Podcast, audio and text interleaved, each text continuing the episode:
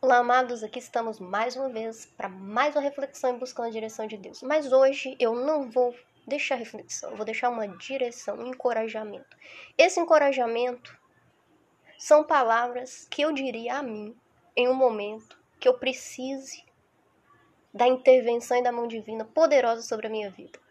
O que, que eu quero dizer com isso, Daniela? Quero dizer que todos nós passamos por uma fase da vida que é decisiva e quando a gente passa por fases decisivas, tudo que a gente precisa é de coragem.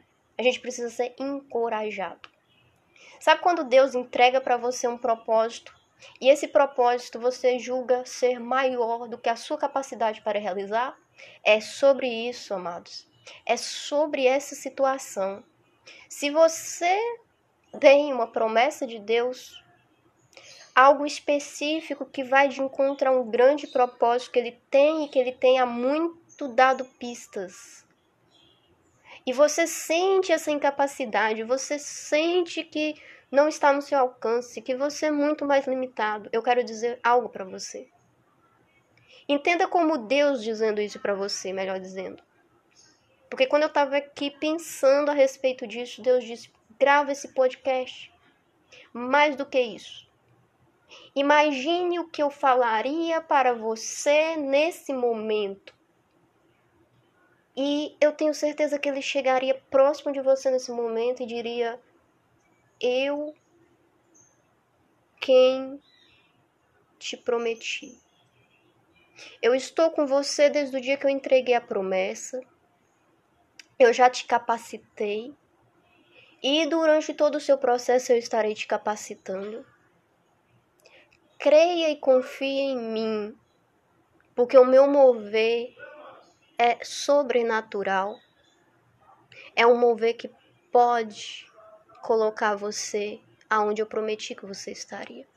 Não é a sua capacidade, não é a sua inteligência, não é o que você acha que você precisa, mas é o que ele mesmo move e conduz e usa aquilo que ele já colocou em você para que você alcance as promessas, os planos.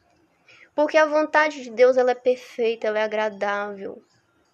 E se você está no Senhor, se, se você caminha no Senhor com fidelidade, você é fiel ao Senhor, você confia no Senhor, você crê no Senhor, você busca o Senhor. Ainda apesar de todas as suas falhas, Ele é fiel.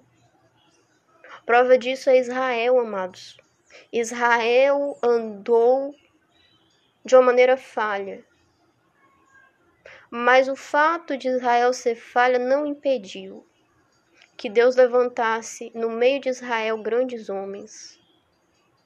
Que Deus levantasse homens que deixaram na palavra grandes testemunhos, porque os planos de Deus são infalíveis.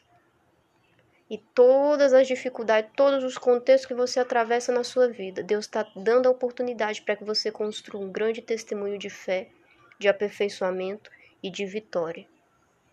Tem gente que é contra falar de vitória. As pessoas dizem: olha, o evangelho não tem que ser pautado em vitórias. E de fato, se eu disser para você que a vida vai ser só vitória, eu estaria mentindo descaradamente para você.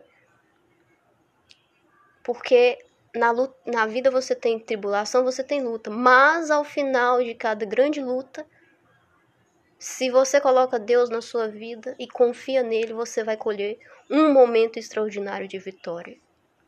Porque Ele é Deus de batalha, Ele é o Senhor dos exércitos e Ele é quem concede a vitória. Em algumas fases, Ele deixa você passar por dificuldades para te amadurecer, para te preparar. Mas no final do processo de amadurecimento vem vitória. Vem a hora de comemorar a intervenção de Deus. Sabe aqueles degraus que ele começa a construir debaixo dos seus pés como uma ponte que te leva a alcançar os objetivos pelo qual ele designou para que você cumprisse na terra e você sabe que são grandes? Nessa hora é a mesma hora que você deve glorificar o nome do Senhor. Quando Israel atravessou o Mar Vermelho, veja bem, aquilo era o extraordinário de Deus acontecendo. E eles atravessaram, chegaram do outro lado. Miriam pegou o tamborete e ela começou a louvar a Deus. Porque ela tinha presenciado um período de vitória. O impossível de Deus tinha acontecido na vida de Miriam e no, diante dos olhos de todo Israel, e por isso ela vibrou. E ela cantou: Só o Senhor é Deus. Agora Miriam ela não sabia o que viria depois, que seria 40 anos para atravessar o deserto, tantas lutas. Isso ela não olhou.